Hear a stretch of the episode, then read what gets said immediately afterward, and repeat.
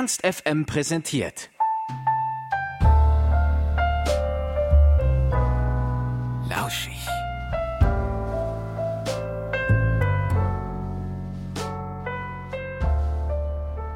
Leise und lauschig haben wir den Sozialpsychologen Rolf Pohl zu uns ins Studio eingeladen. Bis Anfang diesen Jahres hat er noch als Hochschullehrer am Institut für Psychologie in Hannover gearbeitet. Offiziell ist er nun im Ruhestand, doch besonders nach seinem Gastauftritt bei Schulz und Böhmermann ist er als Fachmann für politische Psychologie und Geschlechterforschung so gefragt wie nie zuvor. Auf die Frage, wo die Unterschiede zwischen der Frauenrechtsbewegung in den 70er Jahren zur heutigen feministischen Protestkultur liegen, findet Rolf Pohl direkt eine Erklärung.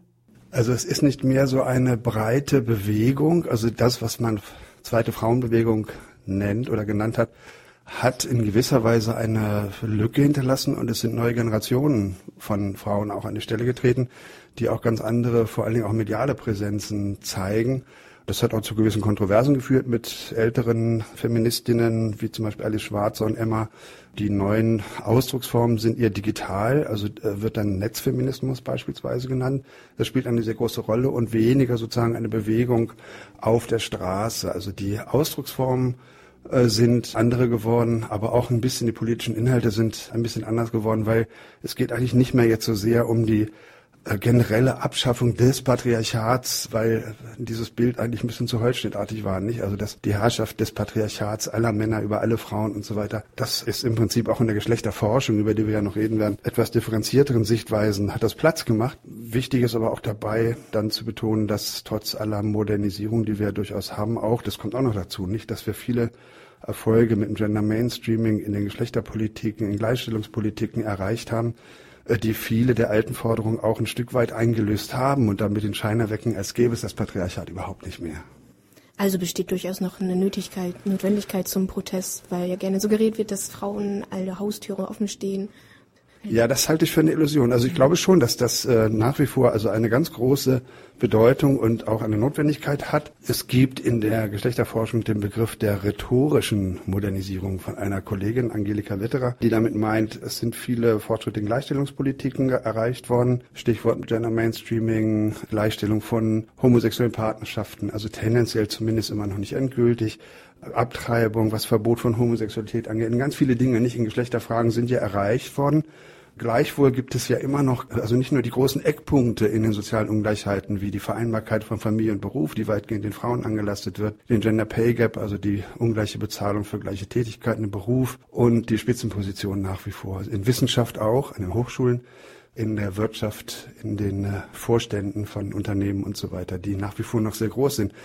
Aber jenseits davon gibt es noch nach wie vor so eine, ich würde es nennen, Kultur der männlichen Dominanz und Überlegenheit, die wir überall antreffen und deren wichtigstes oder auffälligstes Zeichen alle Erscheinungsformen von Sexismus sind. Und das ist eigentlich ein untrügliches Zeichen dafür, dass sich grundlegend die Geschlechterverhältnisse nicht so gewandelt haben, dass die Modernisierung wirklich bedeutet, es hat zu einem radikalen, wirklichen, tatsächlichen Gleichstellung der Geschlechterpolitik geführt. Bezahlungsungleichheiten werden ja gerne in den Medien thematisiert. Äh, finden Sie denn generell, dass in den Medien eine gerechte, den Veränderungen gerechte Diskussion stattfindet? Also teils, teils nicht. Das ist sehr ambivalent. Es gibt schon so einen Mainstream in den in den Medien, die das auch teilweise in der Politik, die das ja immer wieder beklagen. Aber die Politik entwickelt keine wirksamen Instrumente, um da wirklich etwas gegenzusteuern dann.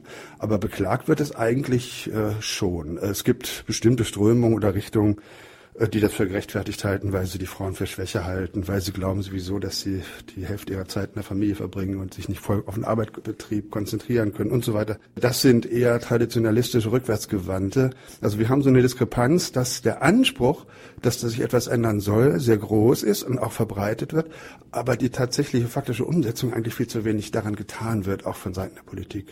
So ein immer wieder diskutiertes Instrument der Politik ist ja die Frauenquote oder die Einführung der Frauenquote. Halten Sie die Diskussion darüber generell für sinnvoll und eine eventuelle Einführung der Frauenquote für die Geschlechterungleichheiten Problematik lösend? Äh, sie löst die Geschlechterproblematik sicherlich nicht. Aber wenn wir kein, wenn die Politik keine anderen Instrumente entwickelt, zu einer faktischen Gleichstellung jetzt im, im Arbeitsbereich und äh, in den Bezahlungsebenen und so weiter dafür zu sorgen, dann ist und wenn keine Gleichstellung in den äh, Besetzung auch von Führungspositionen freiwillig, also diese Idee der Freiwilligkeit in der Politik eher vorherrscht, nicht zwingend äh, durchgesetzt wird, weil insbesondere auch äh, Vorstandsebenen doch eher immer noch so eine traditionelle Männerdomäne darstellen. Und um dagegen zu wirken, ist es zumindest vorübergehend ein probates Hilfsmittel, äh, wenn es keine anderen äh, wirksamen Mittel gibt, um das grundsätzlich zu ändern. Also vorübergehend wäre es auf jeden Fall erstmal eine Ansatzlösung. Ja, mhm. also es kann sein, dass sich dann so ein Stück weit, wenn es diese Quote gäbe, oder in einigen Bereichen gibt es sie, also zumindest Teilquoten, dann ändert sich vielleicht auch ein bisschen so das Klima und die Bereitschaft, wo dann gemerkt wird, auch äh, da ändert sich nicht die gesamte Unternehmenskultur. Nicht, das ist ja ein, eine völlig anachronistische Vorstellung, dass äh, die Führung von Unternehmen oder auch die Führung, also Führungspositionen insgesamt in äh, wirtschaftlichen, wissenschaftlichen, anderen Bereichen, gesellschaftlichen Bereichen, politischen Bereichen sozusagen eine reine Männerdomäne bleiben muss. Das zeigt ja auch die Politik, dass das nicht unbedingt notwendig ist und nicht ans Geschlecht gebunden ist. Aber ein Festhalten daran, dass diese je stärker es möglicherweise ist es sogar so, dass je stärker es in Frage gestellt wird, desto stärker gibt es die Gegenbewegung. Wir müssen daran festhalten, dass es so diese Aura des Männlichen nach wie vor noch erhält. Es gab mhm. mal so eine Umfrage oder Untersuchung unter Manage, führenden Managern und da wurde unter anderem berichtet, da war die Mehrzahl natürlich gegen äh, Frauenquoten und unter anderem wurden bei Einzelinterviews kamen dann so Antworten raus wie Frauen stören irgendwie, ne? also in dieser Aura und man kann doch nicht mal einen ordentlichen Witz machen und solche Dinge, nicht? Also wir können nicht so uns unter Männern eigentlich normal bewegen und damit nicht unsere wirklichen Führungsaufgaben auch wahrnehmen. In Wirklichkeit geht es um den Versuch, ein altes männliches Klima von männlicher Souveränität, äh, Autonomie und Überlegenheit zu garantieren und abzusichern. Mhm. Wie kommt denn diese Diskrepanz zustande, dass zum einen diese vorhin herrschende männliche Unternehmenskultur da ist und zum anderen sich Gender Mainstreaming und der Versuch der Gleichstellung total gerne auf die Fahne geschrieben wird, vor allem von großen Unternehmen, dass das da in dem Sinne total positiv besetzt ist in der Öffentlichkeit, aber im internen Unternehmensleben dann gar nicht derart positiv angenommen wird.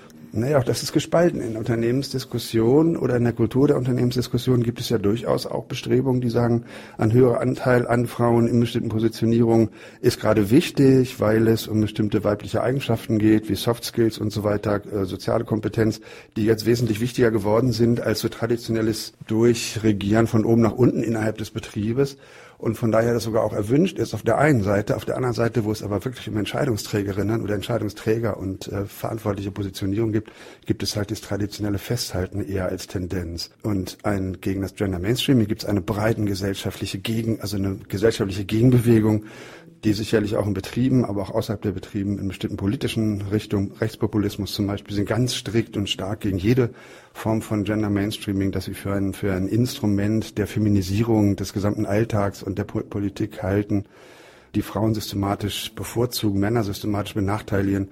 Diese ganze Diskussion bis hin zu den männerrechtlichen Szenen, die Frauen für die Siegerinnen halten und Männer für das wirkliche benachteiligte Geschlecht und damit sozusagen die Täter-Opfer äh, Zuordnung umkehren und glauben, äh, die wirklichen Opfer der Gesellschaft sind die Männer. Was halten die, Sie denn von Kampagnen wie zum Beispiel die Kampagne He for Chief, die versuchen gerade die Männer zu mobilisieren, um eine Gleichstellung durch die Aktivität von beiden Geschlechtern zu erreichen. Da wird zum Beispiel von She die Produktion von Puppen für Jungs in Angriffen genommen. Löst das irgendwas oder reproduziert das eher wieder Geschlechterrollen?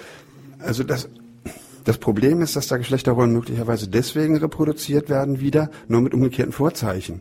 Es wird ja bei, beibehalten oder festgehalten an dieser Dualität. Es gibt einen klaren Unterschied zwischen männlich und weiblich und wir müssen jetzt nur durch ein alternatives Rollenlernmodell versuchen, diese traditionellen Rollenverständnisse aufzubrechen. Es bleibt aber weiter an diesem binären oder diesem dualen Code fixiert, was diese Geschlechter in der Dualität aufteilt und nicht wirklich aufbricht und damit auch nicht unbedingt die, die Dominanz und Überlegenheitsansprüche des Männlichen aufhebt. Also ein, ein, Spiel mit Puppen statt mit Autos heißt noch nicht, dass sich daraus automatisch weniger Überlegenheitsansprüche von Männern ergeben. Das muss an anderer Ebene ansetzen. Das muss ein gesamtgesellschaftliches und ein, eine Anstrengung sein, die eine kulturelle Verankerung dieses Überlegenheits- und Unterlegenheitsgefälles ansetzt.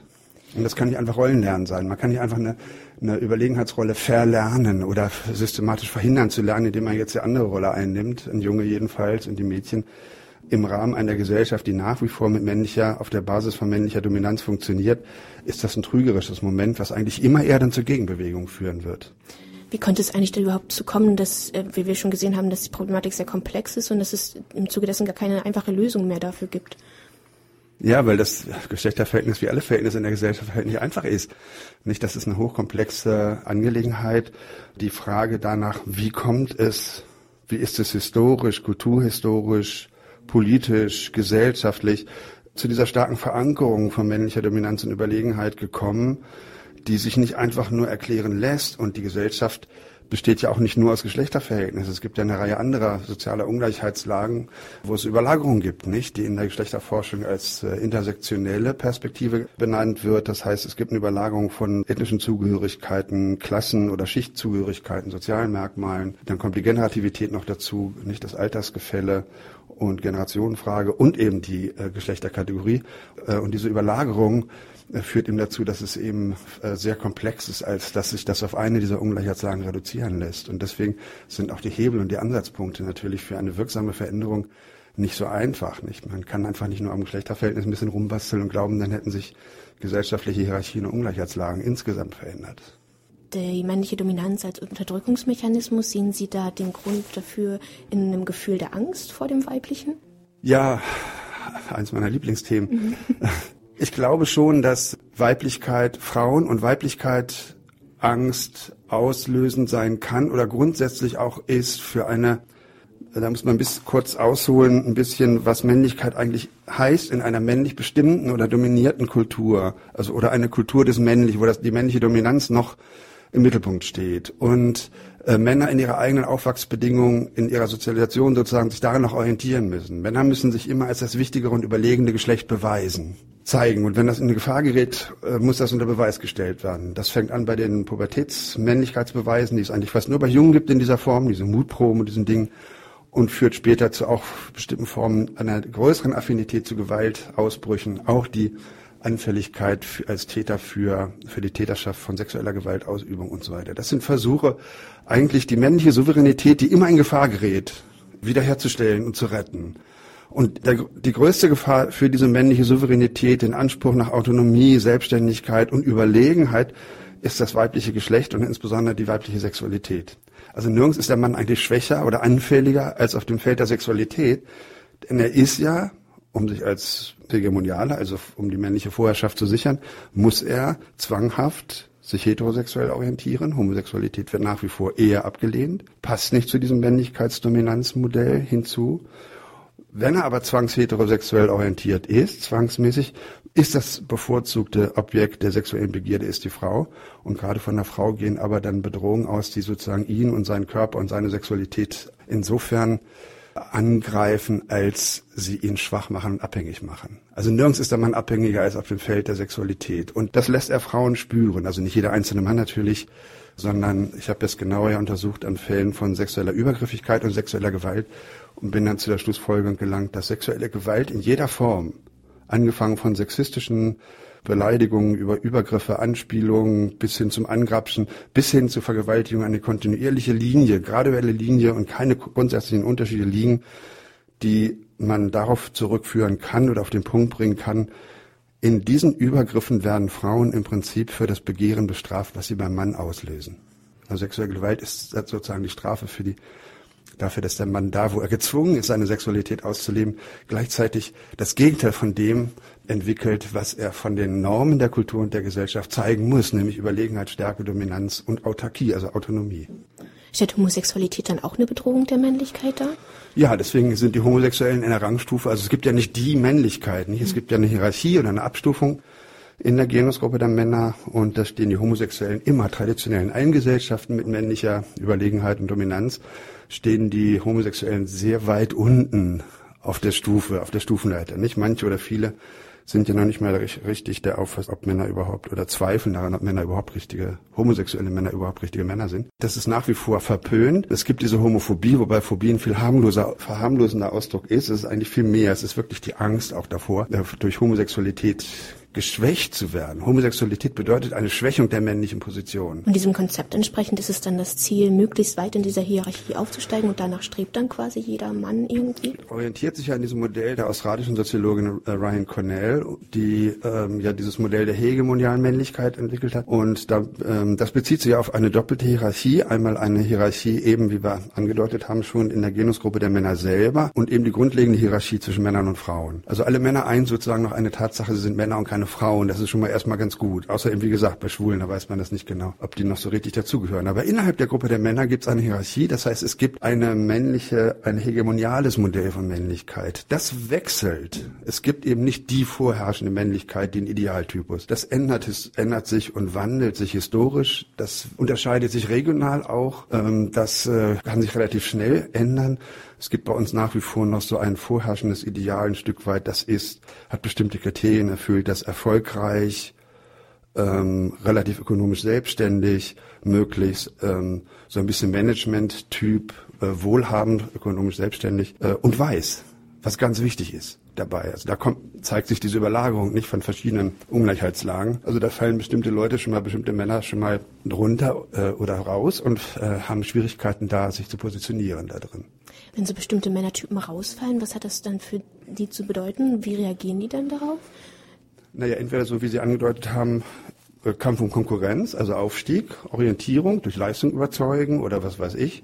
Was äh, spannend, aber auch sehr komplex ist, welche Rolle spielt Männlichkeit eigentlich bei bestimmten Formen von Gewalt, männlicher Gewalt, die von Männern mit sogenanntem Migrationshintergrund begangen wird. Also da ist Gewalt und die Betonung von Körperlichkeit eine der Ressourcen, wenn andere verwehrt bleiben. Das ist nicht so, wie das häufig gesehen wird von Rechtspopulisten beispielsweise und auch anderen bis in seriöse Wissenschaften hinein, wo gesagt wird, die kommen aus einer rückständigen Kultur und bringen das eins zu eins hierher, sondern es ist auch eine Reaktion dass sie den Platz in dieser Hierarchie der Männlichkeit eigentlich nicht wirklich finden, beziehungsweise einen zugewiesen bekommen, der ihnen signalisiert, ihr werdet das nie schaffen, da oben hin zu kommen. Und dann gibt es bestimmte Ressourcen, auf die dann gefallen, verfallen wird, die auch wieder typisch männlich sind, nämlich ihre Ressource Körperlichkeit, ausgeprägte Form von körperlicher Stärke, Überlegenheit, Dominanz und möglicherweise auch Gewalt. Also die Gewalt kommt nicht aus einer rückständigen, unzivilisierten Kultur her.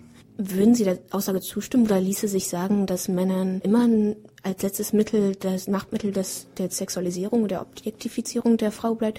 So als Beispiel ähm, der Kommentar von Ben Tewak aus der Sendung, als er meinte, dass er erfolgreiche Frauen super sexy finden würde. Äh, ja, genau, das sehen Sie richtig. Also die, das war eine merkwürdige Szene. Also er kriegte, hatte das Gefühl, dass er an den Pranger als Vorzeigesexist gestellt wird. Und dagegen wollte er sich zur Wehr setzen. Tappt aber sofort ins sexistische Fettnäpfchen, indem er diesen Spruch gemacht hat, äh, ich habe, also ich will gar nicht, dass Frauen an Heim und Herd gehen, sondern sie sollen ja berufstätig sein. Und besonders erfolgreiche Frauen, wie Frau Himmelreich, die Journalistin, die dabei war in der Runde neben mir, finde ich ausgesprochen attraktiv.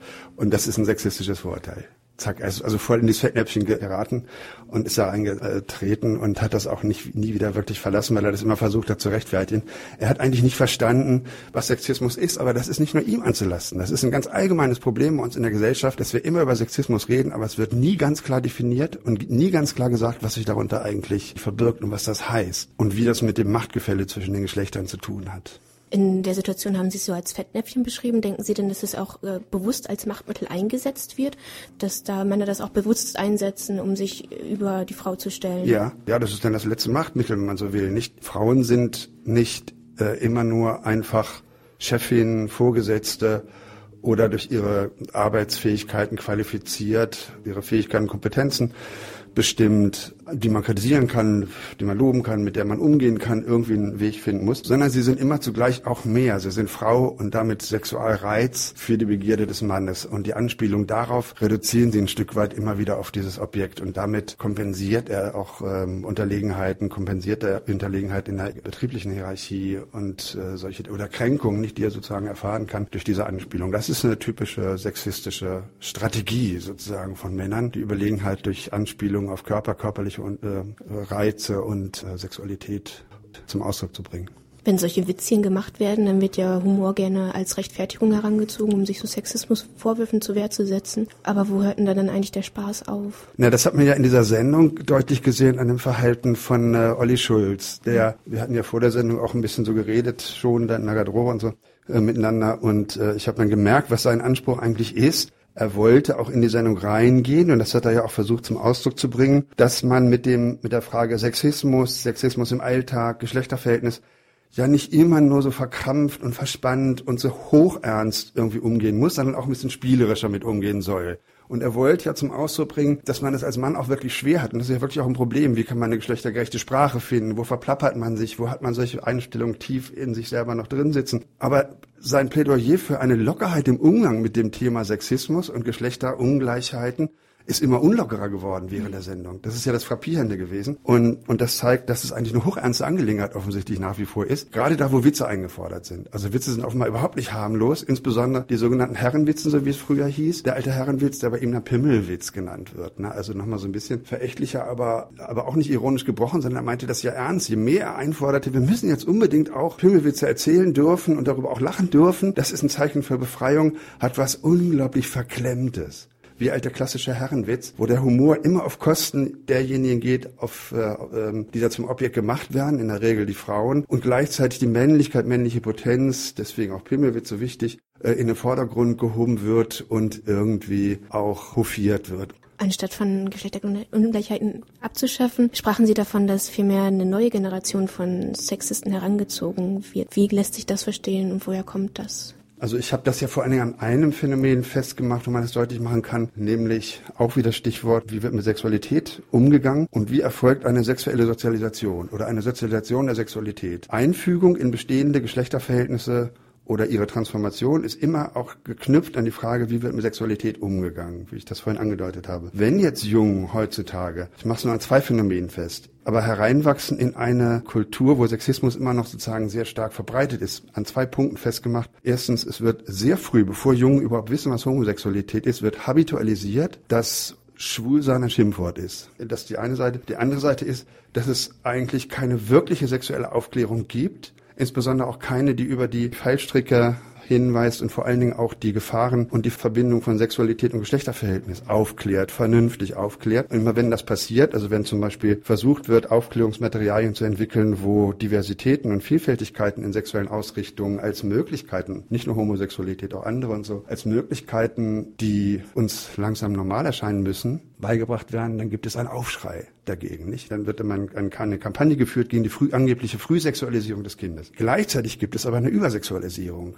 nämlich durch die neuen Medien vor allen Dingen. Und das heißt also eine Pornografisierung des Alltags, mit der Kinder äh, und heranwachsen und auch Jungen sehr früh konfrontiert werden. Und da wird ein nach wie vor traditionell hochproblematisches Frauenbild, Frauen als Objekte, als zur Verfügung, Sexobjekte und so weiter vermittelt, äh, in das sie auch reinwachsen. Und dass diese Diskrepanzen sind Ausdruck meiner Ansicht nach dieser, dieser These, die die These gerechtfertigt erscheinen lässt, äh, dass ähm, wenn wir nicht aufpassen, auch immer wieder neue Generationen von Sexisten herangezogen werden mit den jeweils neuen technischen und medialen Mitteln. Als das Thema der Aufschreidebatte bei Böhmermann aufkam, ähm, haben Sie die Dauer des medialen Diskurs darüber erwähnt, dass es ja relativ kurzzeitig nur stattfand und sich dann die Diskussion verlagert hat auf die Massenvergewaltigungen in Indien. Wo sehen Sie da die Verschränkung von Rassismus und Sexismus? Also Rassismus und Sexismus funktioniert nach ähnlichen Mechanismen. Also es ähm, nämlich der Mechanismus der Projektion, der in beiden ähm, Phänomenen im Mittelpunkt steht. Und ähm, weil diese Projektion, also unliebsame Selbstanteile werden abgespalten und an andere Gruppen oder andere Einzelne delegiert und bei ihnen dann stellvertretend verfolgt, das lenkt ab davon, sich mit dem eigenen, mit dem eigenen auseinanderzusetzen. Das sehen wir bei der Fremdenfeindlichkeit zurzeit ganz stark. Das Fremde ist sozusagen ein Konstrukt und entsteht nicht in dem realen Kontakt mit dem Fremden.